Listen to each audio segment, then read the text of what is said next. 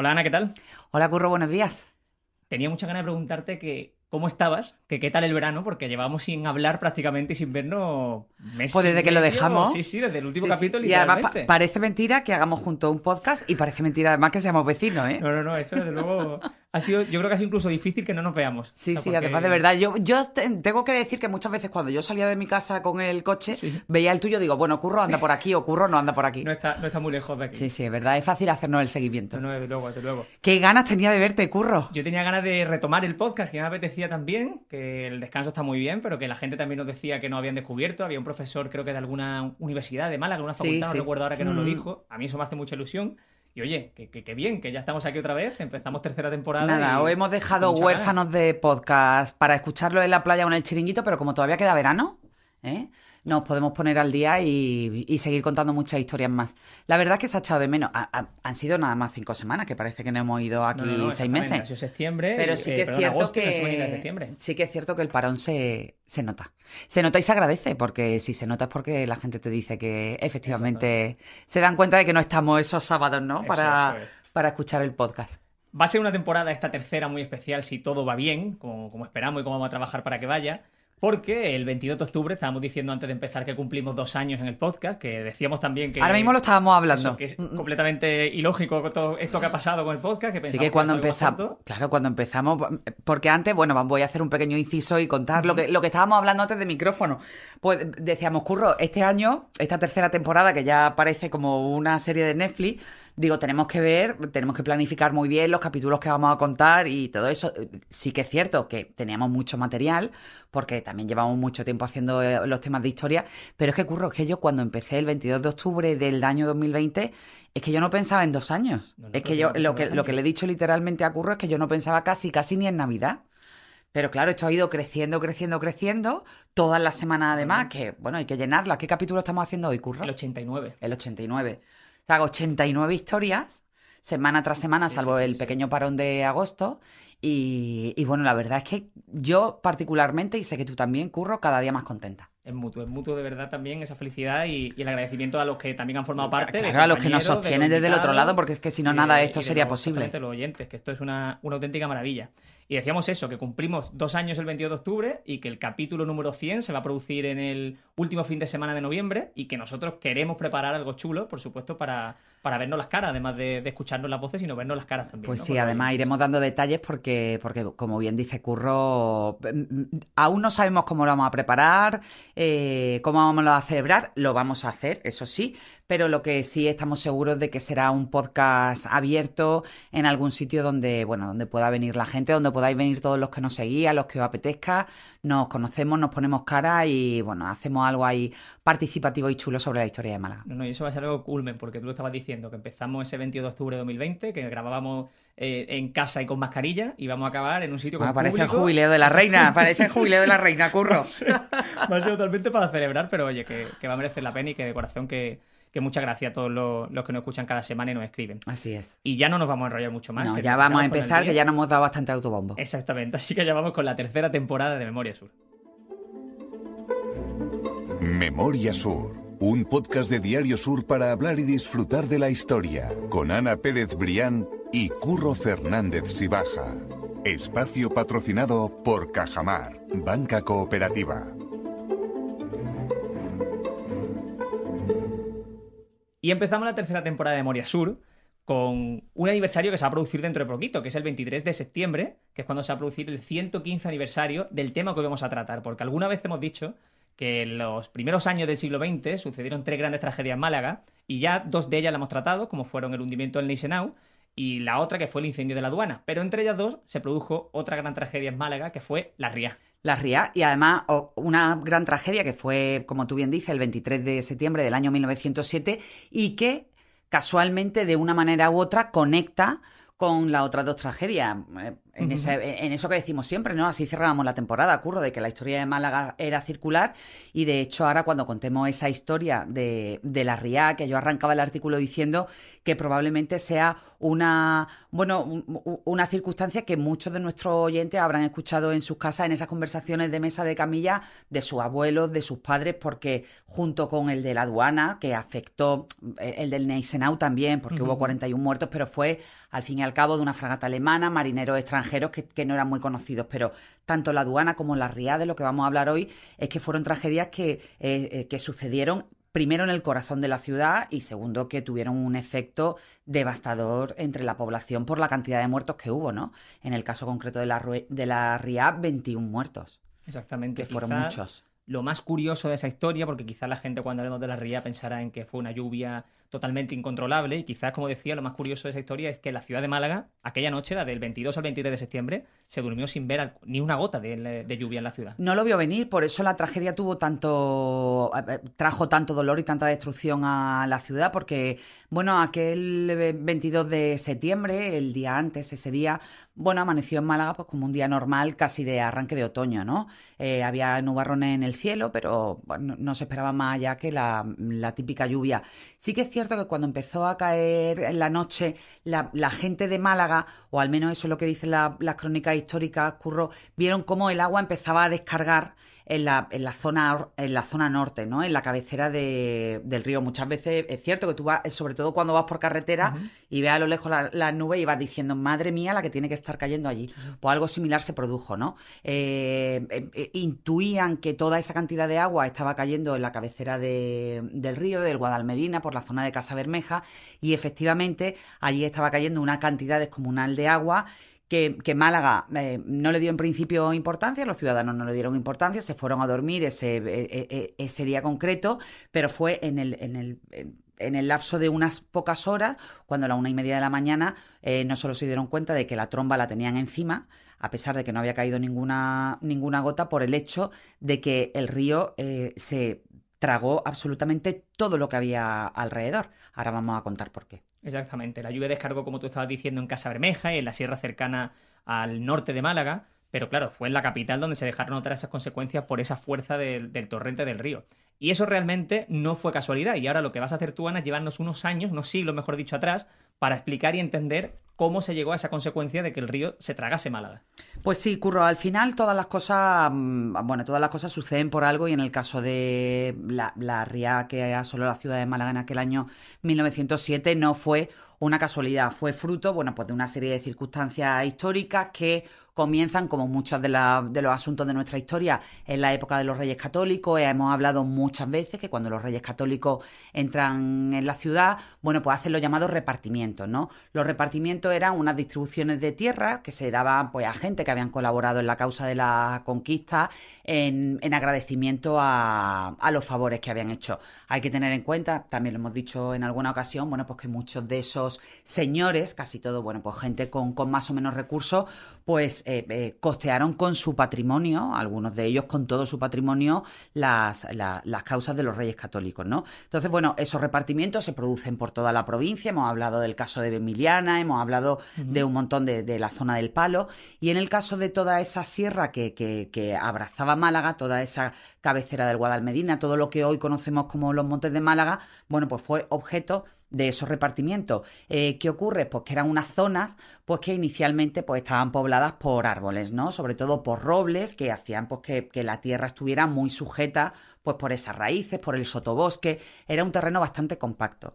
¿Qué ocurre? Bueno, pues cuando, cuando se suceden los repartimientos, pues cada uno de los señores, eh, esas tierras van pasando de mano en mano y esas tierras comienzan a cultivarse comienzan a cultivarse, pues comienzan a, derribarse a, mm, los árboles, comienza un poco a, quitarse toda esa vegetación que sostenía el terreno y comienza, bueno, pues el famoso cultivo de la vid, que también hemos hablado de, eso. ¿Qué ocurre? Bueno, pues que llega la gran plaga de la filoxera, que también tenemos que hablar de, la filoxera en uno de los capítulos del podcast, y esas tierras se abandonan. Se abandonan con todos los efectos devastadores que, que la gente puede llegar a imaginar resulta que no hay árboles, no hay vegetación que sostenga, unas tierras eh, sueltas y, sin cuidar. ¿Qué ocurre? Bueno, pues que a la mínima inundación, pues toda esa tierra se, se, arrastra y, con todo lo que se lleva por delante, ¿no? No hay y eso fue, río, claro, no hay claro. resistencia, no hay ninguna resistencia. Y eso fue lo que ocurrió precisamente aquella noche de septiembre del año 1907. La tromba de agua fue tal que produjo un efecto arrastre que empezó eh, efectivamente en la cabecera del río, fue arrastrando, arrastrando, arrastrando. Tú imagínate lo que llegó Curro cuando entró en la capital.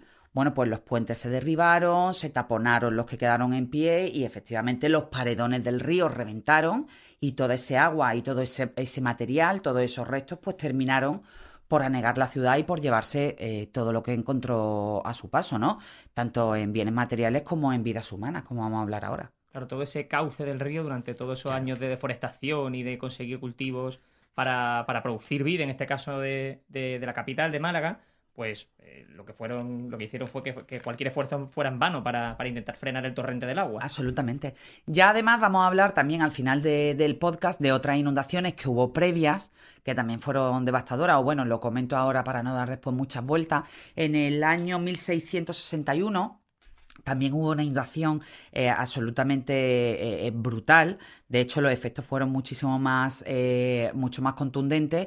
Lo que pasa que, que la tenemos más lejana en el tiempo, ¿no? Fue en el siglo XVII, pero aquí tengo eh, la, la referencia histórica que decía que los daños estaba- estuvieron estimados en 6 millones de ducados, 1.600 casas destruidas y 3.000 víctimas mortales. Curro, 3.000 víctimas mortales.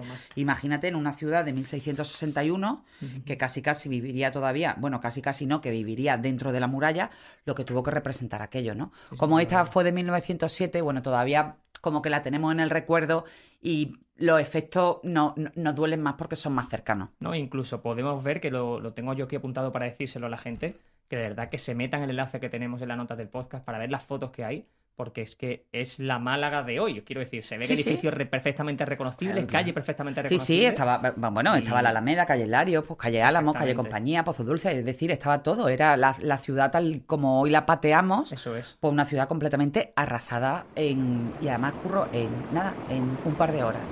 En un par de horas además se dio aviso, las campanas de la catedral tocaron a rebato, los serenos de las calles, que es una figura que a mí me encanta eh, recordar, estuvieron con los silbatos, pero claro, es que la gente estaba dormida. Pasó casi casi como con la aduana. Bueno, al final la aduana, tu, tu vida no corría peligro eh, Si no estabas si no allí, estabas allí. literalmente, claro, sí. pero en este caso, pues era importante que estuvieras pendiente de, lo- de las campanas de la catedral y de los silbidos del sereno. Si volvemos a ese 23 de septiembre de 1907, como tú estabas diciendo, las campanas de la catedral doblaron, al igual que hicieron en ese incendio de la Siempre aduana. cuando ocurría algo Eso es. importante o cuando alguien importante moría también doblaban. Es decir, que las campanas de la catedral, el sonido formaba parte de los avisos cotidianos de- del día a día. Exactamente. Y esa, esa mm, eh, catedral eh, hizo que sus campanas doblaran, imagino que básicamente por todo lo que se está viviendo y porque la Alameda y las calles aledañas a toda esa, a esa catedral de Alameda estaban muy afectadas, pero es que antes ya se habían destruido numerosos puentes, Ana. Pues sí, mira, el torrente destruyó en primer lugar el antiguo puente de la Aurora, que hay una foto espectacular, la que ilustra el reportaje, que se ve el antiguo puente y cómo va, cómo el torrente intenta pasar por debajo. El antiguo puente que era de madera. Los restos, lógicamente, fueron al siguiente puente, a la siguiente pasarela, que fue la de Santo Domingo. Allí ese puente también cedió. Posteriormente, después de arrasar ese segundo puente, la masa se acumuló en el puente de Tetuán, que milagrosamente eh, fue el único que resistió. Y posteriormente ya pues eh, el torrente con lo que venía, con el resto del puente de la Aurora, con el resto del puente de Santo Domingo, más todo lo que había ido arrastrado, arrastrando, terminó en el, en el mar, eh, llevándose también por delante el último puente que había antes del... De, de- ay, Del se me ha ido la... Sí, pero antes de que desembocara el río, Ah, ujú. que era el puente del ferrocarril que también se lo, se lo tragó, Claro, literalmente. Imagino que tiene que ser literalmente como por lo que hoy es final de pasillo Saint Sí, antes sí. del puerto aproximadamente. Sí, ¿no? sí, Tiene que sí. ser por ahí. Eso justo. O sea, tú imagínate, claro, eh, era un efecto de acumulación, con lo cual, pues, pues fue un desastre total. Y mientras el agua mm, ya se habían roto, como te digo, los, la- los paredones del río y el agua, pues, lo anegó completamente todo. Yo, como decía antes, insisto en que invito a la gente a ver las imágenes porque de verdad que son absolutamente espectaculares y, lo que digo, unas imágenes que al fin y al cabo reconoce fácilmente en la, en la Málaga actual. Esa Málaga que se dividió entonces en dos ciudades literalmente, la parte este y la parte oeste, que estaban completamente incomunicadas. Pero claro, toda ese agua, todo ese desborde del río llegó a los barrios y, por ejemplo, la Trinidad o el Perchel tuvieron unos momentos absolutamente dantescos. Pues sí, la Trinidad y el Perchel, Curro, fueron dos de los barrios más afectados. Como tú dices, la ciudad quedó prácticamente incomunicada. Bueno, ahora hablamos mucho de la cicatriz del río, ¿no? Pero es que hay que mm, ponerse en, el, en la situación de que era una incomunicación Literal. eh, literal, que era una herida abierta, ¿no? Y entonces, bueno, pues las crónicas históricas recogen momentos absolutamente críticos porque, lógicamente, bueno, pues los bomberos se pusieron en marcha, los servicios de emergencia, pero ¿qué ocurría? Que es que era prácticamente imposible llegar a ningún sitio con, con- con esas circunstancias, ¿no? Pues con el agua, con, con los restos, con los, con los palos, con la maleza, con todo ese tipo de cosas.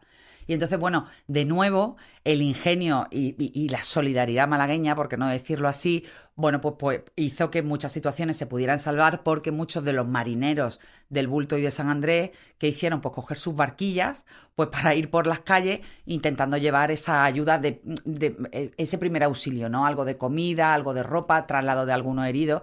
Y entonces, bueno, pues esa, esa colaboración también ha pasado a la historia, pues como, bueno, como los héroes del Perchel y de, mm, y de la Trinidad, Que era crucial en esas Que no- horas, básicamente. Claro, que claro, podían pasar de imagínate. un lado a otro, que podían moverse. Sí, para- porque además el agua tardó en bajar. Normalmente las riadas, bueno, pues la- la- las riadas son muy fuertes y, y bajan rápidamente, pero en ese caso eh, la ayuda no, no era tan rápida como, como realmente iba a bajar el nivel del agua.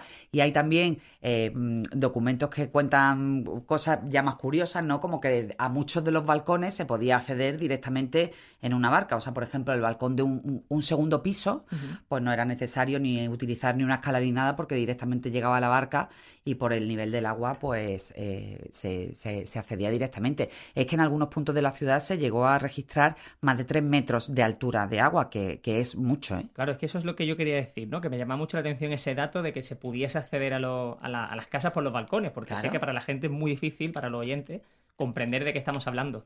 Pero eso, que es que es- te estamos diciendo que podías acceder a la casa mediante el balcón. O sea, es que Sí, sí, es un nivel de agua que, que son completamente Atroces. inasumibles. O sea, es una, una auténtica barbaridad. Y hablamos del Perchel, hablamos de la Trinidad, pero no fueron en las únicas partes de Málaga que estaban completamente anegadas. Mira, aquí tengo la lista, la- Curro. que lo pasaron realmente mal. El agua entró violentamente en la zona baja del Molinillo, calle Ollerías, Carretería, Plaza Arriola, Plaza de Félix Sainz, San Juan, la Alameda Compañía o Especerías. Parece el itinerario de Semana Santa. Totalmente, sí, sí, ¿Verdad? Porque además lo estoy haciendo, lo estoy haciendo visualmente. Y después, también como, como detalle, que también lo hemos hablado aquí en este podcast, pero ya al fin, ¿no? Conectan las dos historias. La calle Larios, que como todos nuestros oyentes fieles seguidores recordarán, que se inauguró en 1891, bueno, pues quedó también seriamente dañada. Eh, como digo, hemos contado algunas de las veces que uno de los lujos de Calle Lario era que el, el suelo de, de la calle, de esos 300 metros de calle, estaba hecho con tarugos de madera, eh, que le daba una, una visión absolutamente esplendorosa a la calle, hasta el punto de que durante esos años, durante esos pocos años, se llegó a conocer a la calle Larios como el salón de baile y, bueno, ya te digo que le daba una imagen eh, majestuosa, que además aquello se hizo, aquellos tarugos de madera, que yo lo ponía en el artículo como una especie de parqué, pero bueno, era un parqué un poco más vasto. Pero también se hacía, tenía su función porque aquella madera era capaz de absorber la, vibra- la vibración de las llantas, de las llantas de los carruajes de los vehículos, con lo cual, bueno, pues los señores que vivían en Calle Larios pues no eran molestados por el tráfico, ¿no? El hecho es que la RIA pues se llevó por delante todos los, eh, se llevó por delante parte del suelo de Calle Larios y, y- arrastró hacia el mar, ¿no? Y los que quedaron en Calle Larios quedaron en muy mala situación hasta el punto de que los malagueños, y aquí viene una cosa que a mí me encanta, que es los nombres que le ponemos a las cosas, es. aunque se refieran a desgracia, los malagueños durante muchos meses, eh, que la calle Lario estuvo así, porque claro, podemos imaginar un tarugo de madera eh, empapado en agua, se, se humedece, se hincha. ¿no? Y, se, y, y- y salta, ¿no? Bueno, pues los malagueños durante ese tiempo que estaba la calle Larios con todos los tarugos abombados, le llamaban a la calle Larios la preña. Eso me encanta. Sí, sí, sí. Eso me encanta. Eso, tenemos que Eso hacer un es que genio, malaguita. genio y figura hasta la sepultura. Totalmente. Ya podemos estar muriéndonos con la ría que nosotros tenemos que siempre sacarle No, no, y, el- entre, y entre todos eso, esos el términos que estamos sacando, la, la baratura que decíamos de la temporada Sí, pasada, totalmente. la preñada, podemos hacer un diccionario malaguita que, me- que me está gustando muchísimo Pues nada, para, curro. para quedarnos con él, exactamente.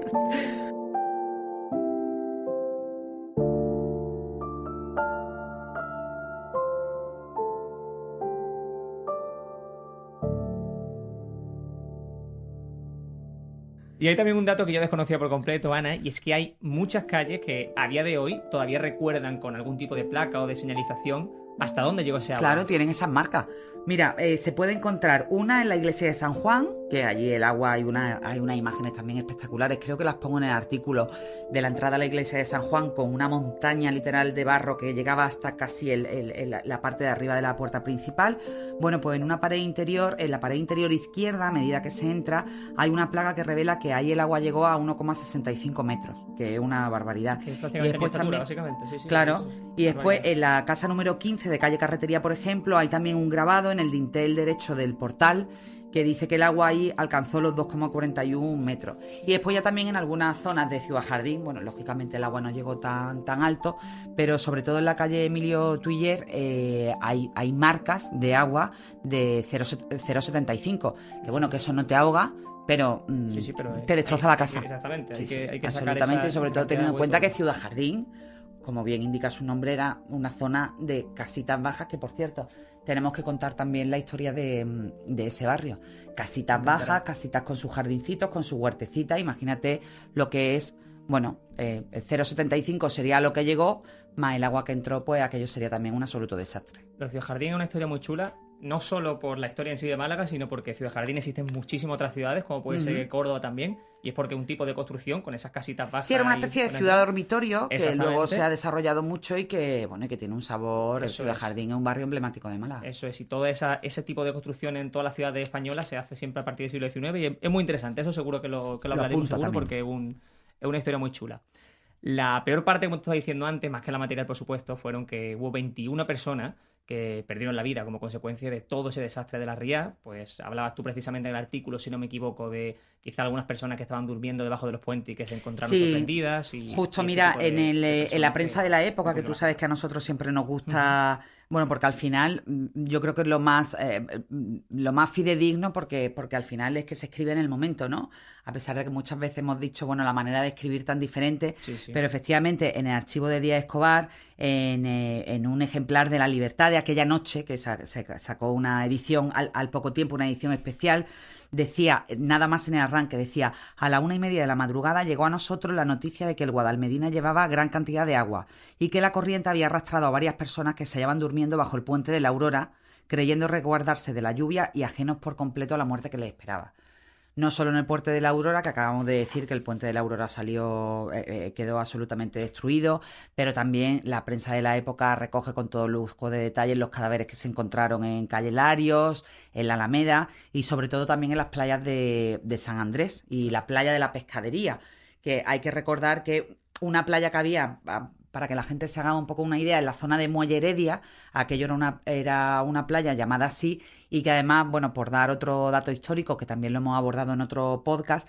era la playa destinada a los hombres, cuando el baño estaba prohibido que los sexos se mezclaran en, a la hora de tomar el baño. Entonces, la playa de, de, la pescadería era la playa destinada a los hombres, que estaba en la zona de Muelle Heredia, y la playa de las mujeres era el baño de los ciegos, eh, o, el, baño de mujeres que estaba en la parte de, la aduana. En esa, eh, el agua llegaba hasta ahí, bueno, y ahí se bañaban las mujeres. Y entonces esa playa, que era muy conocida, ahí se recogieron eh, pues algunos cadáveres, algunos cadáveres que lógicamente el agua arrastró. Impresionante, impresionante esa historia también.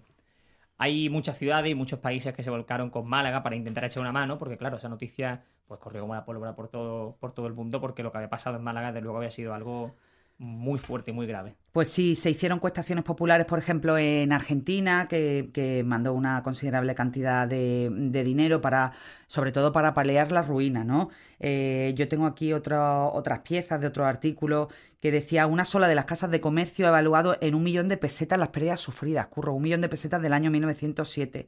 Eh, después había otras historias, y aquí leo literalmente porque la verdad es que merece la pena. Dice, los señores Gómez y compañía que habían inaugurado la misma noche de la inundación, curro, la misma noche de la inundación, un nuevo almacén de calzado en el que habían empleado todo su capital y lo han perdido todo añadía esa crónica de Nuevo Mundo. El inventario, cuando, bueno, cuando bajó un poco el agua y como que la ciudad se, eh, mm, mm, pudo poner los pies en el, en, el, suelo, se hizo un inventario de daño eh, y se calculó que habían sufrido las casas de comercio, eh, en torno a 1.500 habían sufrido daño y se calculaba las pérdidas en 17 millones de pesetas de la época. Y bueno, y en los barrios populares, pues imagínate, el destrozo fue total porque en muchas ocasiones se perdía también ese modo de vida. Las casas de comercio también, pero en los barrios populares, pues que no tenían una infraestructura tan sólida como la del centro de Málaga, que hay que recordar que estamos hablando de una época en la de que, en que Calle Larios, por ejemplo, era casi casi la única eh, arteria de Málaga, la única gran calle que tenía saneamiento. Imagínate cómo estaban los barrios, ¿no? Que es que además la situación del saneamiento en los barrios es casi casi de anteayer. Sí, sí, totalmente. Ya habíamos dicho es de finales de los 70, justo. Bueno, pues las pérdidas fueron, las pérdidas fueron absolutamente eh, horribles y, y, la gente que estaba en una situación vulnerable fue, desde luego, el golpe de gracia que menos necesitaban. Hay muchísimas familias burguesas que se volcaron, como por ejemplo los Larios, ¿no? Como vas a contarnos tú ahora, pero también, por supuesto, las instituciones o incluso el monarca de aquella época, Alfonso XIII, que también se pasó por la ciudad. Pues sí, efectivamente, los Larios eh, llegaron a costear 800 metros de vías de vías que se pusieron en la ciudad para que las vagonetas pudieran ir trabajando y retirando escombros y prestó además al ayuntamiento 250.000 pesetas para los gastos más indispensables. El rey Alfonso XIII, que quedó profundamente impactado por la noticia de la RIA, colaboró con 8.000 pesetas de, la época y, y, vino de visita al mes siguiente y dijo una frase que ha quedado para la historia de la ciudad que decía, creía grande el desastre, pero no tanto, esto es horrible. El caso es que, bueno, que la limpieza de la ciudad duró dos meses eh, con una atención especial, curro, y esto la gente lo va a entender muy bien, a la retirada, ya no solo, por supuesto, de los cadáveres humanos que se retiraron rápidamente, sino de todos los animales que habían sido arrastrados, que estaban sepultados por el lodo, ¿no? Porque también es fácil imaginar pues, que esos cadáveres eh, en el fango, descomponiéndose y estando en contacto pues, un poco con, con las conducciones de agua, pues podía ser un auténtico desastre eh, para, la población desde el punto de vista de la epidemia y de las enfermedades, ¿no? Después, de hecho, después de muchos de este tipo de desastres, no es extraño que se, que se desate una epidemia. en muchas ocasiones lo hemos visto, ahora ya cada vez afortunadamente con los medios de los que disponemos es cada vez más raro, pero en aquella época, bueno, donde las prioridades tenían que ser una y después otra y después otra, pues no se prestaba atención a eso y no era extraño pues que se, se desataran epidemias pues que provocaban más muertos que los que realmente había, había provocado la tragedia en sí, ¿no? Por supuesto, la ciudad de Málaga tomó una serie de medidas para que eso no volviera a ocurrir y entre ellos pues la construcción de, presas, de pantanos, ¿verdad? Que pudiesen poner límite y, y, un poco esa, esas vallas, por decirlo de alguna manera, para que, para que el río no volviese a deportarse de aquella manera. Pues sí, efectivamente, Curro, también como después de gran tragedia se abre el debate en la ciudad, ¿no? Se abre el debate en la ciudad diciendo que parece mentira que todavía tengamos ese debate, pero en fin, eso, eso ya es otro capítulo. Pero sí que la ciudad se planteó la necesidad de hacer algo con el río. Y entonces, bueno, hay un artículo muy bueno de Fernando Lara que se publicó en la revista Isla de Arriarán que constata que desde la fundación de la ciudad hace hace ese balance, ¿no? Desde la fundación de la ciudad, desde los fenicios, pues había habido unas riadas que habían tenido unos efectos muy importantes. Una de ellas, la que ya he comentado yo, del año 1661, y también hace un repaso por las, obras que se llevan a cabo, ¿no? Una de, ellas se hace por orden directa de Alfonso XIII, bueno, pues que, como, te digo, presa el pavor, eh, dice que hay que hacer algo rápidamente, eh, ordena que se construya el pantano del agujero, que fue inaugurado en la década de los 20, aún así, bueno, pues tardó una década en, en, construirse y después también, bueno, pues había que repoblar y había que reforestar pues toda esa cuenca que había quedado eh, abandonada, primero con, con, los cultivos de la vid, después con la filosera y luego que había sido arrasada con la ría, ¿no? Entonces, bueno, pues se plantaron especies colonizadoras como el pino carrasco, el piño piñonero, que son el germen del actual Parque Natural de los Montes de Málaga. Y ya después, en los años 80, se completa el Pantano del Agujero, que como digo se inauguró en la década de los 20, eh, con la estructura del, con la infraestructura del Pantano del Limonero. Bueno, pues que ya permite cierto control de, del agua y de las rías, ¿no? Que por cierto yo mm, decía, había una curiosidad sobre el pantano del limonero, que no se llama así, sino del limosnero, porque los terrenos de, ese pantano donde se construyó pertenecían al, limonero de la catedral.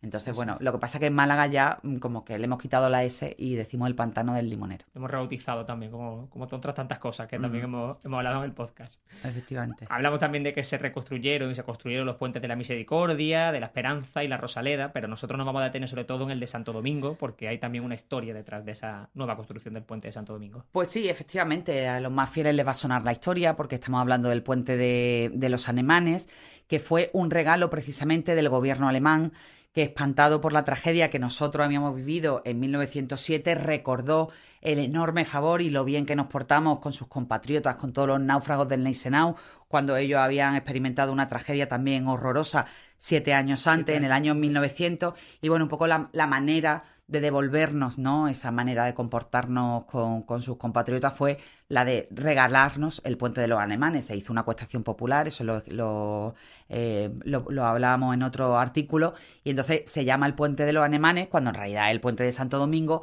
pues porque nos lo regaló el, el, gobierno alemán cuando, cuando vio lo, los efectos de nuestra, de nuestra ría, que son curiosamente dos tragedias vinculadas con el agua. Totalmente, sí, sí. Uh -huh. El agua por medio en Málaga siempre que, y de otras veces que hablamos siempre que Málaga vive de espalda al mar y de espalda a la sí, ciudad, sí. pues el, el agua y, y, y, un poco ya aprovechamos ya que estamos aquí y, y de espalda al río, ¿eh? No puede ser que todavía sigamos con el debate del río Guadalmedina, primero por una cuestión pura de, de, de, de urbanismo, eh, después por estética y después para cerrar lo que, lo que siempre decimos, ¿no? Esa cicatriz que divide la ciudad en dos, la Málaga Este y la Málaga Oeste, eh, bueno, a ver si al fin de una vez por todas encontramos esa manera de planificar un, un, cauce, bueno, que, que, al fin y al cabo no tendría que ser una cicatriz, sino algo que nos cosa, ¿no? Que cosa no, la que ciudad. sea exactamente aprovechable para la ciudad y que sirva de comunicación entre distintos barrios que pasan uh -huh. por, por, los que pasa el río y desde luego hay que buscar solución a eso Absolutamente. cuanto antes.